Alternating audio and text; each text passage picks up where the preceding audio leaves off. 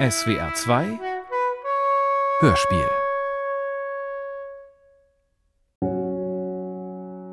Die Luft hat schlaff in sich gelegt, behaglich in das Moos gestreckt. Nur eine Wolke träumt mitunter am blassen Horizont hinunter. Da ich ein Ruf, ein ferner Schall. Hallo, ho, ho, so lang gezogen.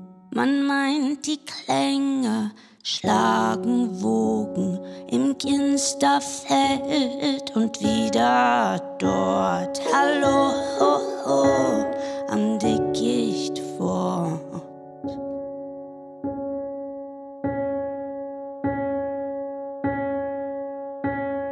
Ein zögernd Echo, alles still. Jagd auf Tilla Fuchs. Hörspiel von Judith Kokart. Frei nach Motiven der Novelle Lady into Fox von David Garnett und Gedichten von Annette von Droste-Hülshoff. Hundstage. Der Name verspricht ein baldiges Ende dieser Temperaturen, aber der Sommer liegt nun schon seit über einer Woche auf der Stadt, wie eine viel zu dicke Bettdecke. Die Kleidung klebt am Körper, alles löst sich auf und ist nicht mehr das, was es war. Der eigene Geruch vermischt sich mit dem Geruch der Umgebung. Alles riecht. Mir ist die Kälte lieber als die Hitze. Gegen Kälte kann man kämpfen. Hitze muss man ertragen. Jeder Gedanke ist anstrengend, jede Bewegung scheint eine zu viel. Meine beiden Hunde schauen mich fragend an. Die Augen der alten Hündin suchen Mitleid, die ihres Jungen suchen Streit. Aber sie wissen, ich werde nicht nachgeben. Sie brauchen Führung, Rhythmus und Struktur. Das brauchen sie mindestens so sehr wie ich. Wir machen unsere Runde, die Hunde und ich. Unser Weg ist immer der gleiche, zweimal am Tag. Nur das Wetter, das Licht, die Jahreszeiten ändern sich.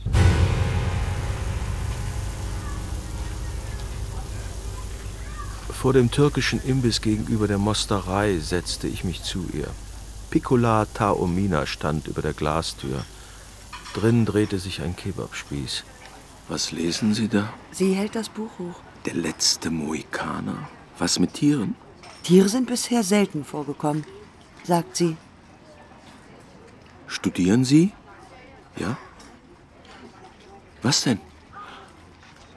Aha, interessant. Der letzte Mohikaner liegt wie Beton in ihrem Schoß. Ein apfelgrüner Kleinwagen hält vor der Mosterei, mitten auf dem Parkplatz, mitten in der Mittagssonne. Was für ein einsamer Ort ohne einen Begriff von Einsamkeit. Der türkische Pächter kommt aus seinem Imbiss Piccola Taormina, kommt mit zwei Gläsern Tee. Ihre grünen Augen, Weidentümpel, ihr Blick. Feldlerchen. Die hat grünes Blut, hat er da gedacht. So fing es an. So sind wir voneinander überwältigt worden. Noch nie hatten wir jemandem so gefallen, wie wir einander gefielen. Noch nie. Aufs Haus, sagt der türkische Pächter. Danke. Ein Hoch auf Istanbul, auf Galatasaray. Im Hineingehen dreht der Pächter sich um, sagt: Übrigens, ich bin kein Türke, sondern Kurde. Er zieht die Stirn kraus.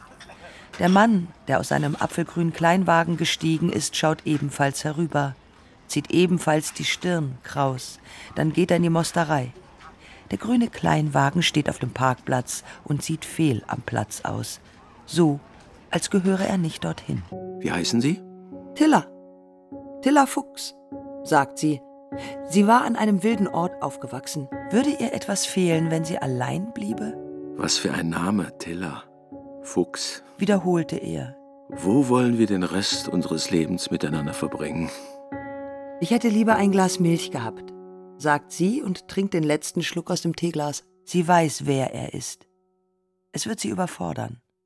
Als er aufsteht und geht, erheben sich neben ihm zwei Hunde ohne Leine. Einer davon, der Jüngere, heißt Astronom, wird sie bald wissen. Also gut, Tiller. Tiller Fuchs. Bis bald. Bald schon würde Hochzeit sein. Allerheiligen, ein Tag, der zurückschaut. Ein Tag für Heilige. Kann man ein fröhliches Fest feiern an solch einem Tag? Wir brauchen aber dringend einen Termin für unsere Hochzeit. Es muss ein ganz besonderer Tag werden. Für Tiller und für mich. Sie versteht meine Zweifel nicht. Meine Bedenklichkeit. Immer wenn ich zögere, lächelt sie einfach. Es ist schön, wenn sie so lächelt, aber irgendetwas ärgert mich daran. Sie macht es sich leicht.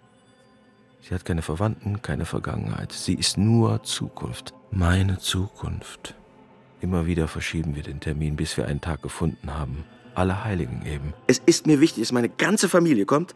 Viele Freunde von früher sollen dabei sein. Wahrscheinlich bin ich stolz auf meinen Fang.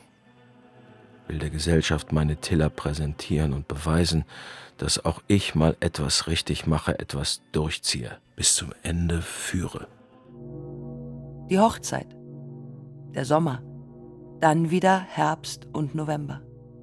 Ein Silvester allein zu zweit in einem großen Haus, wo nicht alle Zimmer geheizt sind. Sie erinnert sich. Nach der Trauung hat sie sich auf der obersten Stufe zur Dorfkirche noch einmal umgedreht und die Schleppe geordnet. Sie, ein Mädchen, das aus dem Stand einen Salto kann. Sie hat gefroren. Er hat ihre Taille umfasst. So schlank war sie, dass über ihrem Bauchnabel meine Daumen und an ihrer Wirbelsäule meine Mittelfinger sich berühren konnten. Es folgte eine Nacht, die ein Morgen wurde, den sie wieder zur Nacht machten, bis die Nacht wieder hereinbrach und sie sich verloren und fanden, verloren und fanden, verloren und fanden. Hätte ihr etwas gefehlt, wenn sie allein geblieben wäre? Komm, mach für mich ein Salto, Tiller Fuchs. Eisheilige, die Temperaturen sind wieder deutlich gestiegen. Nur nachts spürt man noch den vergangenen Winter. Schöne Erinnerungen. Wir zu zweit allein, Tiller und ich. Noch nie in meinem Leben habe ich mich auf einen anderen Menschen so konzentriert wie auf sie, Tiller. Noch nie war ich so wenig allein in meiner Einsamkeit. Wir lieben uns. Wir erzählen uns alles, was gesagt werden muss und schweigen lange, wenn wir uns verstanden haben. Wir lassen uns. Die Tage sind weich und rund. Der Mond nimmt mehrmals zu und wieder ab. Die Hunde beunruhigt dieses neue Leben, dieses sich treiben lassen. Sie verstehen nicht, was los ist, sie erkennen mich nicht mehr. Für sie versuche ich ein bisschen Rhythmus und Disziplin beizubehalten. Nachdem nun schon bald Sommer ist, zieht es auch mich wieder hinaus. Ich laufe lange durch den Wald, Tilla kommt nur selten mit. Ich bin ihr dann fremd, meint sie, so stumm. Ich denke dann zu langsam und gehe zu schnell. Bam! Jetzt ist Freitag. Ein Freitag, der sich anfühlt wie ein Samstag im Hochsommer. Über 30 Grad auf der Terrasse. Die Hängematte hängt, er schaukelt. Er schaukelt im Rhythmus des Klaviers, das sie spielt. Pam, padam, pam, pam, pam, pam. Ein zögernd Echo. Alles still. Es ist schon lange nicht mehr nur schönes Wetter, wenn die Sonne scheint. Ein Schuss. Und dann ein Jubelschrei. Wie weit ist das von hier? Dieses Jagen? fragt sie Richtung Terrasse. Aber seine Hängematte ist bereits leer. Wenig später er kommt aus dem Schlafzimmer, im Reifeisen-Smoking, die Mauser geschultert. Er ist auf Socken, hat aber eine große Entschiedenheit in den Mundwinkeln. Manchmal ist er wie ein Stein. Er will nur dauern. Aber. Aber ganz so ist er doch auch wieder nicht. Zwar hat er ein Fernglas, eine Büchse, Jagdjacke, Hose und Jägerhut, hat einen Waffenschrank und Futterale, ein Thermokissen und Ausbeinmesser, eine Knochensäge und Wildwaage, aber er ist trotz allem anders. Das Rotarierrad hat er längst verloren, und ein Reh, das er überfahren hat, streichelt er, bevor er ihm den Gnadenschuss gibt. Jetzt schau nicht so. Ich kenne Leute, die nehmen ihr Gewehr mit ins Bett. Was du für Leute kennst? Die richtigen eben. Diese Welt ist nichts für Spaziergänger. Sie dreht sich wieder zum Klavier, dem Tröster ihrer Langeweile, und spielt weiter und hustet dabei. Zwei Fliegen im Zimmer jagen umher mit Angstgeschrill. Das Gras wächst ziemlich laut unter dem offenen Fenster, wo sie am Klavier sitzt. Es flüstert: Achtung, Achtung, dort drüben beim Wald. Dann zündet sie sich im Spielen eine Zigarette an, spielt weiter und raucht. Er schaut ihr zu, bis die kleine Aschesäule lang genug ist, sich nach unten zu neigen und abzufallen. Bam!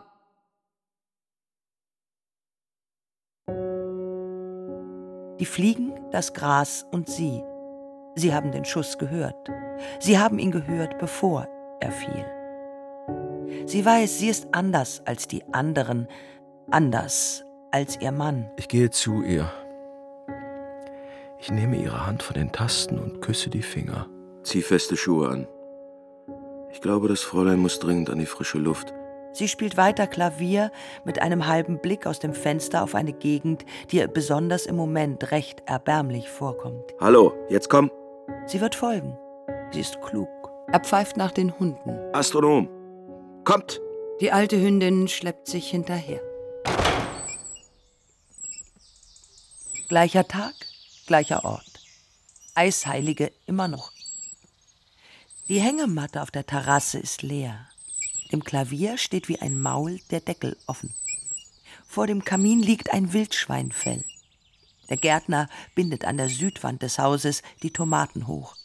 Auf dem Flur trödelt die Putzhilfe mit einem Staubwedel herum. Im Büro trinkt die Sekretärin, die zweimal in der Woche kommt, einen lauwarmen Kaffee. In der Küche zählt die alte Köchin die verbliebenen mageren Gurken im Einmachglas. Was die Schelme nicht stehlen, das verderben die Narren, murmelt sie dabei. Sie war einmal sein Kindermädchen. Im Scherz ziele ich mit der Mauser. Er und seine Frau haben soeben in Wanderschuhen das Haus verlassen. Sie trägt trotz der Hitze einen Filzhut. Auf dem Weg zum Auto flattert eine Taube vorbei. Bam. Auf sie. Im Scherz. Bam. Auf meine Frau. Sie ist bleich geworden. Einen Moment stehen sie stumm voreinander. Entschuldigung. Da kommt der schwarze Wagen, das Pferd, das geht im Schritt, und wer allein nicht laufen kann, den nimmt der Wagen mit. Dann sitzen sie im Wagen nebeneinander, stumm. Ich liebe dieses Gesicht. Es ist klein und hat die Lebendigkeit eines frechen Mädchens. Sie steigen aus dem Wagen.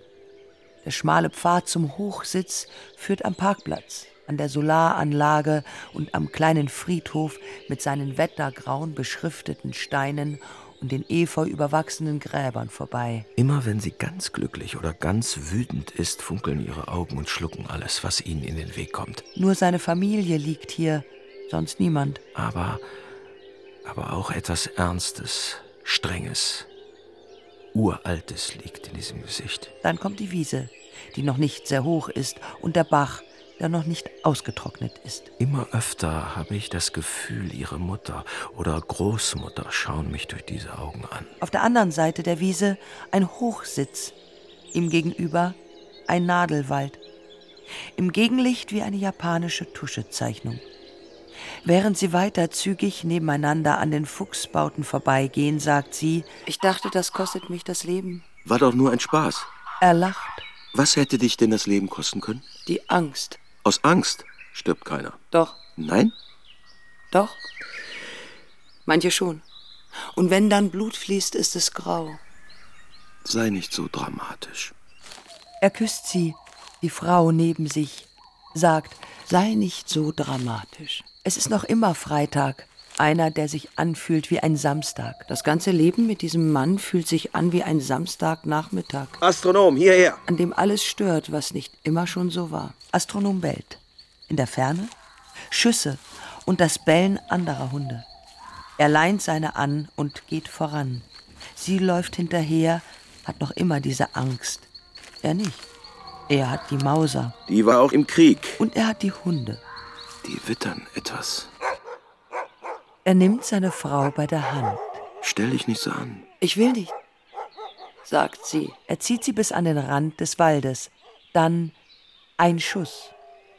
Ein zögernd Echo. Jetzt komm. Jagen ist nicht töten. Ganz selten nur passiert wirklich was Schlimmes. Zum Beispiel, dass ein Jäger ein Liebespaar für ein Wildschwein hält. Die beiden sind wahrscheinlich Saisonarbeiter aus Katowice, die leichtfertig ihr Liebesnest ins Maisfeld verlegt haben, weil in ihrer Wohnbaracke zu viel los war. Jetzt komm, Kind. Zur Not kannst du die Augen zumachen, ich bin ja bei dir. Kind. Er hat sie losgelassen, aber weil er Kind sagt, folgt sie ihm. Als Kind hat sie tote Vögel mit den bloßen Händen angefasst und begraben. Irgendwann ging das nicht mehr. Irgendwann geht vieles nicht mehr. Bam! Wieder ein Schuss. Sie stolpert, weil sie den Weg sieht, der auf sie zukommt. Hallo? Ein zweiter Schuss. Hoho! Jetzt stell dich nicht so an. Er dreht sich um, lachend. Ich will sie küssen. Wo eben noch meine Frau war, Wo eben noch seine Frau war, wo eben noch meine Frau war, sitzt ein kleiner Fuchs und schweigt. Bist du das, Tiller? sie starren einander an. Ein zögernd Echo, alles still. Man hört der Fliege Angstgeschrill. Man hört im Kraut des Käfers Gang. Und dann wie ziehender Kranich hehre Klingklang von ihrer luft'gen Fähre.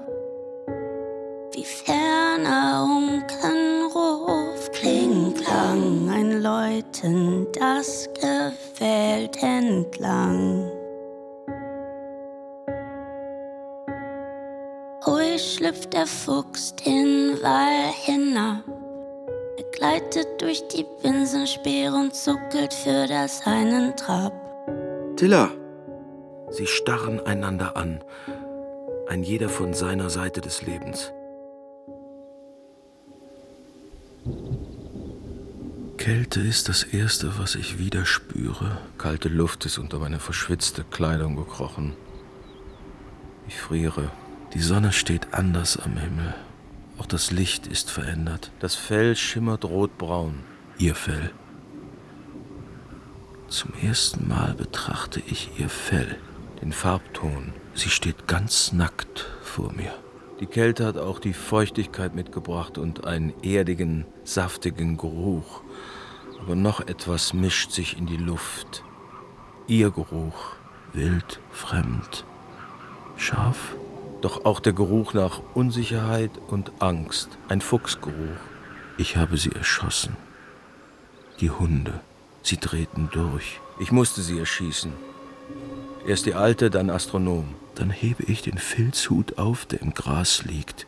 Der kleine Fuchs sieht traurig aus, bewegt sich ruhiger, als ich es von Füchsen kenne. Was gilt jetzt? Menschen haben eine äußere und eine innere Wirklichkeit zu teilen. Sie können sich miteinander verständigen, wenn die äußere übereinstimmt. Sie können sich lieben, wenn die innere übereinstimmt. Stimmt aber die innere Wirklichkeit des einen mit der äußeren des anderen überein, so haben sie ein Geheimnis, das selbst ihnen geheim bleibt, und sie gehören zueinander. Sie sind über eine Entfernung hinweg ineinander verwickelt. Sie bepinkelt alles, was sie mag. Als erstes das Wildschweinfell vor dem Kamin, bevor sie sich dort niederlässt und sorgfältig Fellpflege betreibt. Was für eine Verwandlung. Haarwuchs am ganzen Körper. Veränderung der Wirbelsäule. Kein aufrechter Gang mehr und ein Schwanz. Was für eine Verwandlung bei einer erwachsenen Frau. Ich holte ihre alte Haarbürste und bürstete sie, wusch ihre Pfoten und bürstete sie nochmals. Ich bürstete sie ganz glatt. Als ich eine Haarspange in ihrem Fell anbringen wollte, drehte sie den Kopf weg. Gegen Mitternacht, als er ins Bett will, bepinkelt sie ihn. So beginnt ihr gemeinsames neues Leben. Wie lange wird das dauern? Wie ich es bei der Hochzeit versprach. Bis dass der Tod uns scheidet. Ich entließ gleich am frühen Morgen die Putzhilfe, den Gärtner und die Sekretärin. Die alte Köchin war keine Zeugin, sie war eine Verbündete. Sie würde nicht tratschen. nicht einmal über den beißenden Gestank. In einem Wandschrank am hintersten Ende des Flurs stellt er ein Katzenklo für sie auf. Das benutzte sie des Nachts. Tagsüber geht sie ins Freie. Und wenn sie zurückkommt, pflegt sie sich wie am ersten Abend auf dem Wildschweinfell vor dem Kamin sorgfältig. Nachts mag sie nicht im Bett schlafen, sie legt sich davor. Es dauert nicht lange und er legt sich zu ihr. Wir beide am Boden.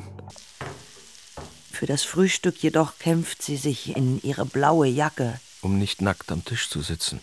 Die Jacke hat sie noch selbst gestrickt. Mittags nimmt sie die Suppe aus einer Untertasse. Pellkartoffeln und Leber, noch immer ihr Lieblingsessen, wie früher, frisst sie aus der Hand. Ja, sie fraß mir aus der Hand. Sonntags warm und die übrigen Tage kalt. Auch das Warmbier schlabbert sie aus einer Untertasse. Die alte Köchin dreht den Kopf weg, wenn sie auf und abträgt. Sie kann den gelben Fuchsblick nicht ertragen. Glaubte sie sich allein im Haus, schlich sie sich zum Klavier, berührte mit Pfoten die Tasten, aber fürchtete den Ton. Etwas an ihr hatte etwas von einem artigen Kinde. Das darf nur heimlich lassen flattern das Haar. Ich stand an deines Landes Grenzen, an deinem grünen Saatenwald, und auf des ersten Strahles glänzen ist dein Gesang herabgefallen kam er hinzu, wenn sie so am Klavier saß, stellten sich ihre Nackenhaare auf, und sie legte die Ohren an. Bin ich allein? Verhallt des Tages Rauschen im frischen Wald, im braunen Heideland. Der Sonne schwirrtest du entgegen wie eine Mücke nach dem Licht. Dein Lied war wie ein Blütenregen, dein Flügelschlag wie ein Gedicht. Ich möchte Tränen um dich weinen, wie sie das weh vom Herzen drängt.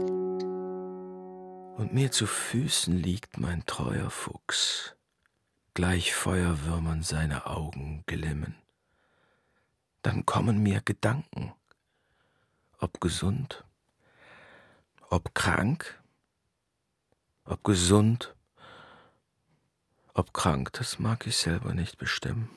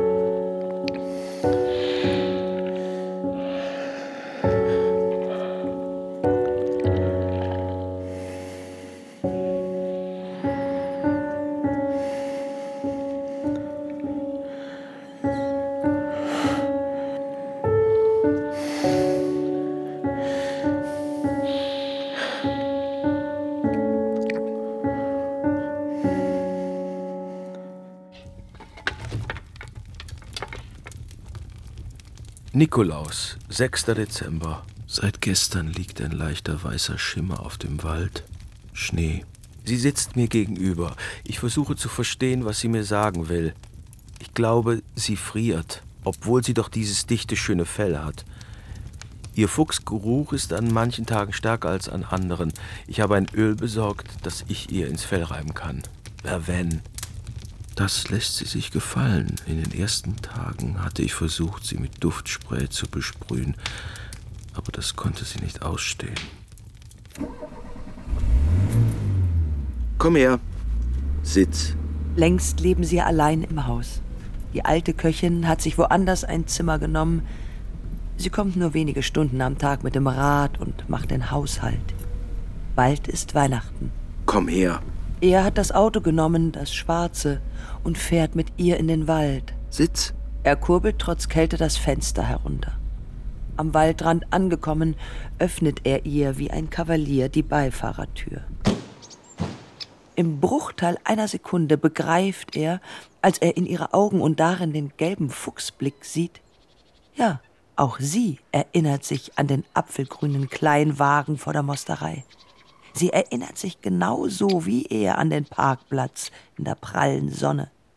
Erinnert sich an die zwei Gläser Tee und das Glas Milch, das sie lieber gehabt hätte, und an einen Türken, der eigentlich Kurde ist. Nichts.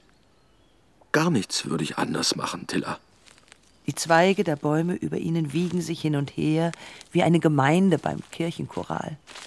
Sie laufen. Sie voraus, er folgt. Zu beiden Seiten ist Wald. Die Nadelbäume stehen eng beieinander und die Schatten zwischen ihnen sind dunkel. Wie japanische Tuschezeichnungen, diese Fichten. Der Weg ist schnurgerade und mündet in eine Lichtung. Dort steht sein Hochstand. Er nimmt die Füchsin auf den Arm, drückt sie fest an sein Herz und klettert hinauf. Sie leckt sein Gesicht. Oben auf dem Hochstand steht sein alter Drehstuhl. Er setzt sich und nimmt sie auf den Schoß. Er spürt, wie leicht und schwer sie ist.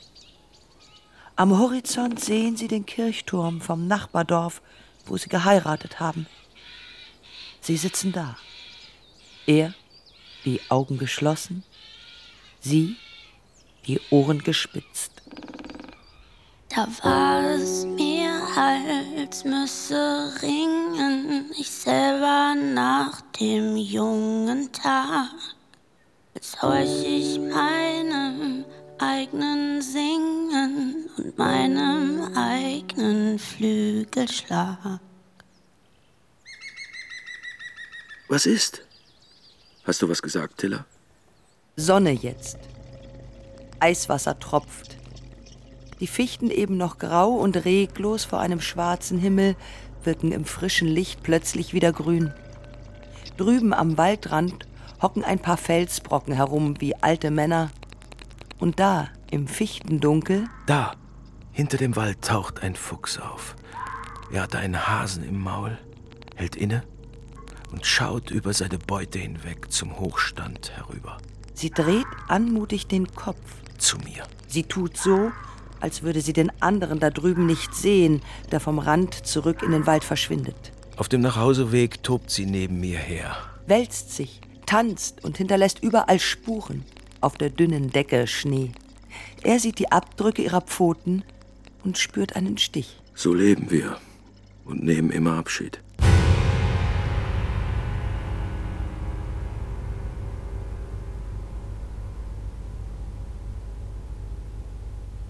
Rauhnächte, langer, unruhiger Schlaf, bin müde und hellwach zugleich. Er geht in den Keller in einer jener rauen Nächte und reißt den Stapel schmutziger Bettwäsche, der vor der Waschmaschine liegt, in Lappen. In lange Streifen. Bis zum Morgen sitzt er danach auf dem Wildschweinfell vor seinem Kamin zusammengekauert, in einer Welt aus nichts als Wetter, in einem öden Haus. Tag vor Silvester. Als ganz junger Mann habe ich am Ende eines schlimmen Jahres schon einmal Silvester in diesem Haus verbracht. Zusammen mit meinen Eltern. Es war eine schwere Zeit für sie. Sie hatten Sorgen. Ich hatte Schwierigkeiten in der Schule. Eine Lösung war rasch gefunden. Disziplin. Isolation. Das war die Antwort meines Vaters. Und somit auch die meiner Mutter. Und dann Silvester mit Tilla, kurz nach unserer Hochzeit. Damals vor einem Jahr. An diesem Tag vor Silvester, grau und nasskalt, sägt er keine tief hängenden Zweige ums Haus herum ab, köpft auch keine Weiden oder beschneidet die verwilderte Weinranke an der südwestlichen Mauer neben den Tomatenpflanzen. Er hängt Bettzeug Lappen, im Freien auf, zerrissen wie das alles ist. Weil sie läufig ist. Füchse paaren sich nur einmal im Jahr, zwischen Dezember und März. Mit jedem. Und eine Füchsin, wenn sie läufig ist, ist sie nur zwei bis drei Tage dazu bereit. Mit jedem anderen. Meistens im Januar. Übermorgen ist Januar. Also hing er seine Lappen auf an diesem nasskalten, vorletzten Tag des Jahres. Wenn einer zwischen den Jahren Wäsche aufhängt, wird im neuen Jahr jemand sterben. Tief ab im Tobel liegt ein Haus, dort ruh ich manche Stunde aus. Vergraben unter Rank und Lode, es ist eine Wildnis, wo der Tag nur halb die schweren Wimpern lichtet. Felsentiefe Kluft verdichtet, ergrauter Aste, Schattenhaar. Sag mal, du trauriges Tierchen, da drüben tief ab im Tobel deines Gemüts, wärst du nicht auch lieber ein Jäger auf freier Flur, so ein Stück nur von einem Soldaten? Wärst du nicht gern ein Mann oder mindestens nur? Dann würde der Himmel dir raten, Das Dach von Mose überschwellt, lässt wirre Schoper niederragen.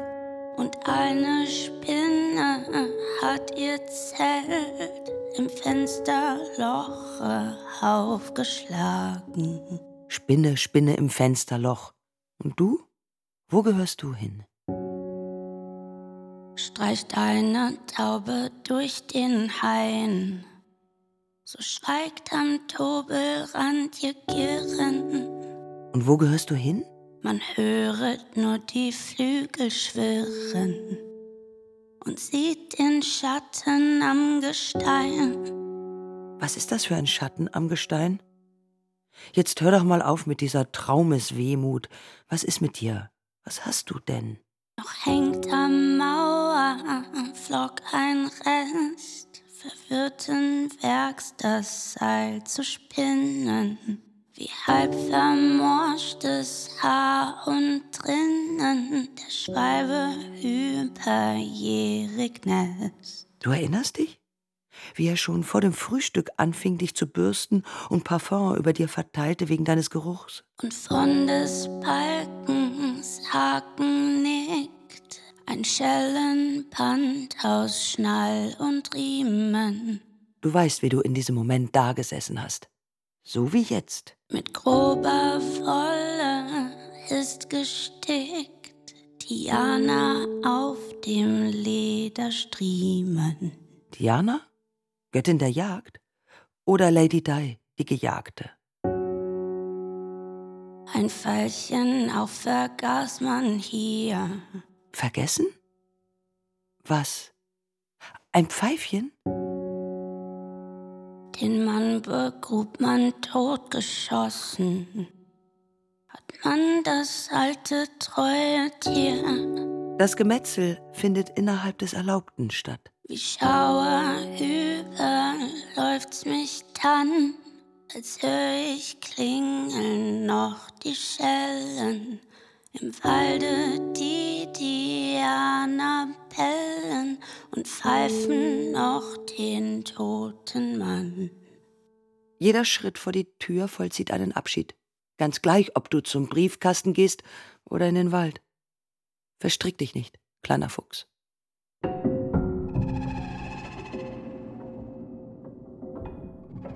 Wenn die Sonne aufgeht, ist es am kältesten. Wir sind auf der Treppe zum Haus. Sie und ich. Ich stehe, sie sitzt. Wir schauen beide in die gleiche Richtung. Was bin ich nur für ein Mensch, dass ich eine Füchsin begehre? Wusste er, was er tat, als er an diesem 6. Januar das Tor zum Wald öffnete? Für sie, nicht für die heiligen drei Könige. Sie verschwand schnell wie ein Pfeil Richtung großer leerer Parkplatz. Nur ein paar Wohnmobile überwinterten dort. Dahinter dann die Solaranlage und dann, am Waldrand, jene Dutzend mit Efeu überwachsenen Gräber, die seiner Familie gehörten. Spannt flatternd eure Segel aus. Lasst mich in meinem Schloss allein, im öden, geisterhaften Haus.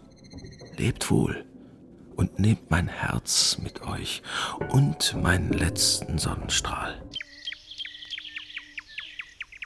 Ostern. Das sonnigste Ostern seit 30 Jahren. Es ist die Zeit der jungen Bachen. Die Frösche sind auf Brautschau. Die Jäger schießen die Wildschweine, aber immer nur die kleinsten. Das ist die Regel. Der Mann sieht am Wegrand einen Fuchsbau. Der Eingang ist im Durchmesser so, dass die Taille einer schlanken Frau hindurchpasst. Der Mann pflückt bei einem Weiher in der Nähe wilde Osterglocken, um sie vor den Fuchsbau zu streuen. Dann steht er da. Als hätte mir jemand Nägel durch die Füße getrieben. Zurück im Schloss wäscht er sich gründlich, zieht zum Abendessen frische Kleidung an und liest beim Essen in einem sehr alten Magazin. Jagd auf Lady Di in Paris am 31. August 1997. Das war vor über 20 Jahren. Ein junger französischer Notarzt hatte versucht, die sterbende Prinzessin auf Englisch zu trösten. Er sagte ihr, Hilfe sei unterwegs und alles werde gut. Lange lag er wach, bis die Sichel des Mondes verschwunden war. In der Ferne bellte ein Fuchs, hoch und heiser. Tilla, bist du das? Er lief eilig Richtung Wald, Richtung Parkplatz, Solaranlage und Friedhof. Zwischen zwei Wohnmobilen sah er einen Fuchs auf sich zukommen. Einen Hasen im Maul. Der Fuchs blieb stehen. Er war groß und stolz. Seine Bewegungen hatten Intelligenz und Eleganz, hatten etwas Zärtliches und etwas Gefährliches. Fuchs, was hast du nur für große Ohren? Sie starrten einander an. Fuchs und Mann. Ein jeder von seiner Seite des Parkplatzes. Genau so war es schon einmal gewesen. Was hast du für große Läufe, damit du mich besser packen und zerlegen kannst? Und was hast du für ein wirklich entsetzlich großes Maul, Fuchs, mit dem du klinklang mich Hasen fressen kannst?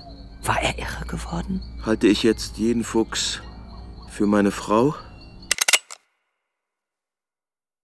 Kein Fuchs gleicht dem anderen. Wenn die blauäugigen Welpen auch bei der Geburt kaum 100 Gramm schwer sind, haben sie einen Monat nach der Geburt schon einen Charakter im Fell. Von flammendem Rot-Gelb über fahles Gelb-Weiß bis grau bereift. Das sieht er, als er an diesem Tag Sieben Schläfer, durch den Wald streift und an dem Fuchsbau vorbeikommt. wo der Strauß wilder, aber nun vertrockneter Osterglocken noch liegt. Aus dem Bau kriechen sechs kleine, Welpen. gefolgt von ihrer Mutter. Tilla!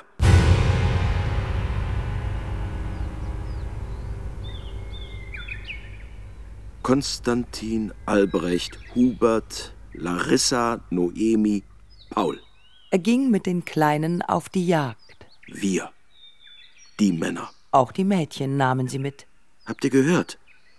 Erlaubt ist es im Moment, Rotwild zu schießen. Wildkaninchen, Dachse, Waschbären, Marderhunde. Habt ihr gehört? Ihr kleinen Füchse. Wir müssen vorsichtig sein. Konstantin, Albrecht, Hubert, Larissa, Noemi und vor allem du, Paul. Du bist ja noch so richtig klein und blöd. Er hatte die Mauser dabei Die war ja auch schon im Krieg. und er schoss. Hallo? Er schoss auf Äpfel für die Kleinen. Die Fuchsjungen hingegen jagten und töteten einen richtigen Igel. Das ist ein Stachlingsbraten. So ein Igel ist eine Köstlichkeit. Seine Zubereitung eine Wissenschaft. Man brennt ihm mit glühendem Flacheisen die Stacheln weg, bläst ihn mit einem dünnen Metallröhrchen zur Kugel auf, paniert ihn mit einer Schicht Lehm und legt ihn zum Garen in die Glut. Danach kann man die Lehmschicht abklopfen und ihn fressen. Oder auch essen. Während Konstantin, Albrecht, Hubert, Larissa, Noemi und auch Paul den Leckerbissen fraßen, den er für sie entstachelt hatte, kroch drüben beim Feld ein zweites, dunkleres Feld aus Wolken am Horizont entlang. Landschaft und Himmel waren an dieser Stelle so weit voneinander entfernt, dass man die ersten Anzeichen eines Gewitters deutlich sehen konnte. Wind, der Sturm werden wollte. Die Wolken wurden dunkler und bekamen einen Stich ins Bläuliche.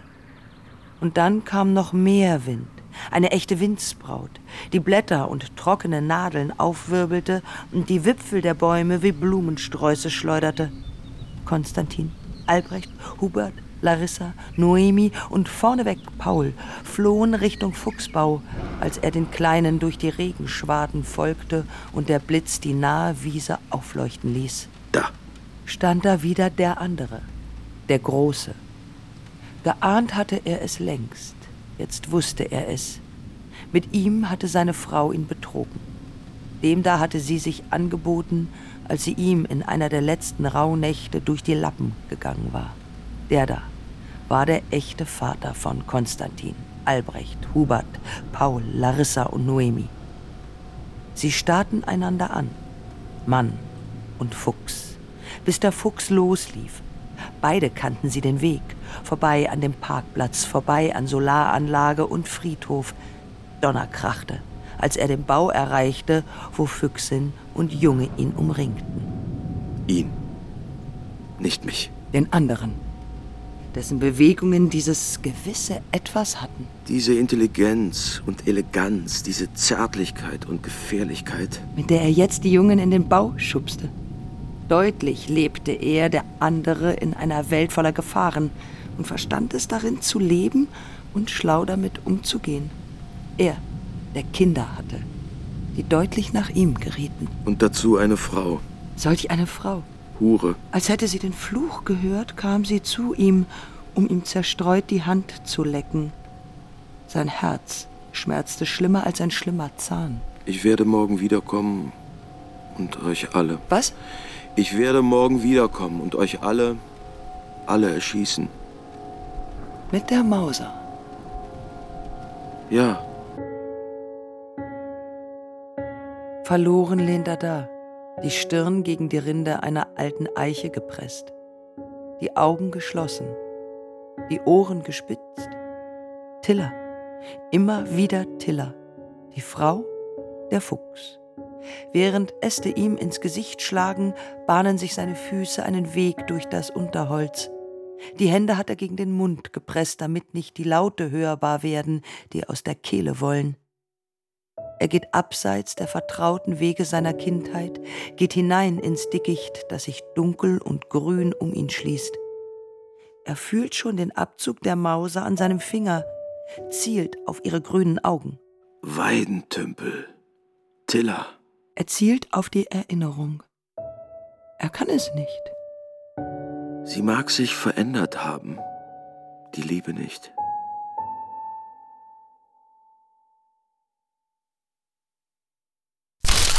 Allerheiligen, wieder Allerheiligen. Vor zwei Jahren am Abend unserer Hochzeit hat mein Vater seine Rede gehalten. Gerade als er sagte, es gibt im Leben nicht nur Sonnenschein, war der Himmel aufgerissen und zum ersten und einzigen Mal an diesem Tag kam die Sonne durch. Alle Gäste haben gelacht, hinausgesehen und durcheinander geredet. Mein Vater war ganz steif und alt geworden in diesem Augenblick. Als erster zog im Spätherbst Hubert aus dem Familienbau aus, um sein eigenes Fuchsleben zu führen. Dann Albrecht, Konstantin, Noemi, Larissa und als letzter Paul. Muttersöhnchen eben. Auch der andere verschwand. Nur sie war noch da, die Füchsin. Wegen ihr hatte er nach jenem Gewitter weiter mit seinem Bettzeug vor dem Fuchsbau geschlafen, bis der Frost die Kissen stärkte. Komm. Komm mit nach Hause, Dilla. Der Tag später, aller Seelen, wieder aller Seelen, Weißer Nebel hing über dem Land. Er saß vor dem Kamin allein. und las über Rentiere in Norwegen, die aus Angst im Winter einfach stehen blieben und erfroren. Ich werde hier sitzen bleiben, bis dass der Tod uns scheidet, Tilla. Er schlief ein auf dem Wildschweinfell, das nach ihr roch. Am Morgen des 2. November weckt ihn der Hufschlag von Pferden. Im Fensterrahmen reitet ein Jäger vorbei. Er erkennt den Besitzer der Mosterei, der normalerweise einen apfelgrünen Kleinwagen fährt. Warum sieht er heute wie ein Notarzt aus? Wie ein junger französischer Notarzt. Kurz vor Mittag hört er Hunde bellen, ganz in der Nähe. Aufgeschreckt wie ein Hase rennt er im Morgenmantel hinaus, reißt die schmutzigen Bettlakenstreifen von den Leinen, die noch immer überall herumhängen, und schneidet Löcher in die wild wuchernden Hecken, die das Grundstück säumen. Für Konstantin, Albrecht, Hubert, Paul, Larissa und Noemi. Weit. Weit öffnet er das Tor. Dann geht er wieder ins Haus und gießt sich den Rest lauwarmen Frühstückstees aus der Tasse in seine Untertasse. Die stellt er an ihren Platz. Ihre Jacke hängt wie eine Larve über dem Stuhl. Er denkt an Astronom, seinen Hund, während er sich anzieht und seine Mauser holt. Mit einem Gewehr ist man ein ernsterer, stillerer, ein innerlicher Mensch und geht tatsächlich ganz anders durch die Landschaft. In der Ferne die Jagd. Dann näher die Jagd. Ein zögernd Echo, alles still. Hallo. Oh, oh. Der schwankende Wacholder flüstert, die Pinse rauscht, die Heide knistert. Lebe noch, habe ich die rechte Weite. Gelassen trapp ich, schlepp den Schweif, zieh in dem Tower dunklen Streif und zeig verächtlich meine Socken, die Meute mit geschwollenen Kehlen mir nach wie rasselnd Winterlaub. Ich höre ihre Kiefer knacken, wenn fletschend in die Luft sie hacken. Hallo. Oh, oh. Und dann ein Schuss.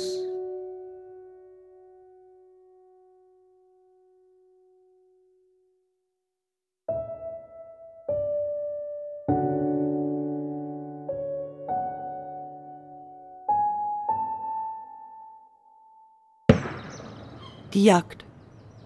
Weit. Näher. Vorbei.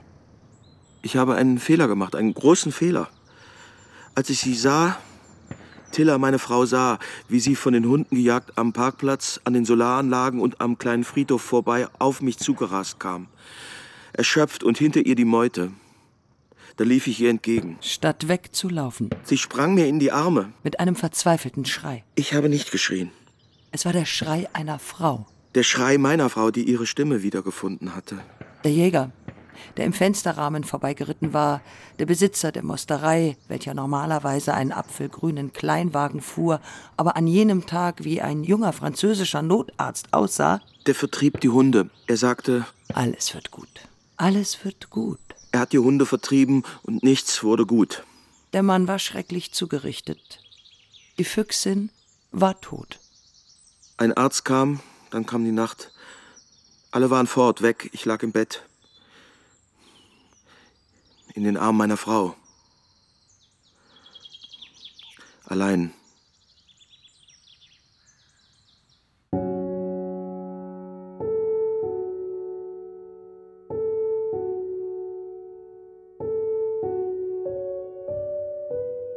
Hängt den Schelm, hängt den Schelm, hängt ihn an die Weide, mir den Balg und dir den Talg, dann lachen wir alle beide. Hängt ihn, hängt ihn, den Schelm, den Schelm.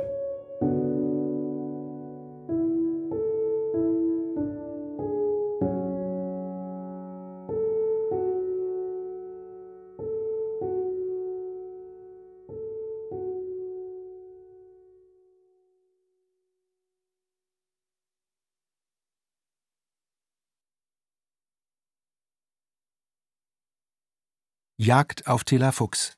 Hörspiel von Judith Cookart. Frei nach Motiven der Novelle Lady into Fox von David Garnett und Gedichten von Annette von Droste-Hülshoff. Sie hörten Bibiana Beglau als Erzählerin, Bernhard Schütz als Mann. Tonotechnik Manfred Seiler, Andrea Gress und Sonja Röder. Musikdramaturgische Beratung Sandra Pasic. Komposition und Gesang Dominique Dylan de Byington. Regieassistenz Philipp Mainz.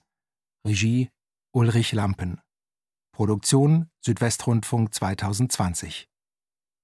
Dramaturgie Andrea Oetzmann.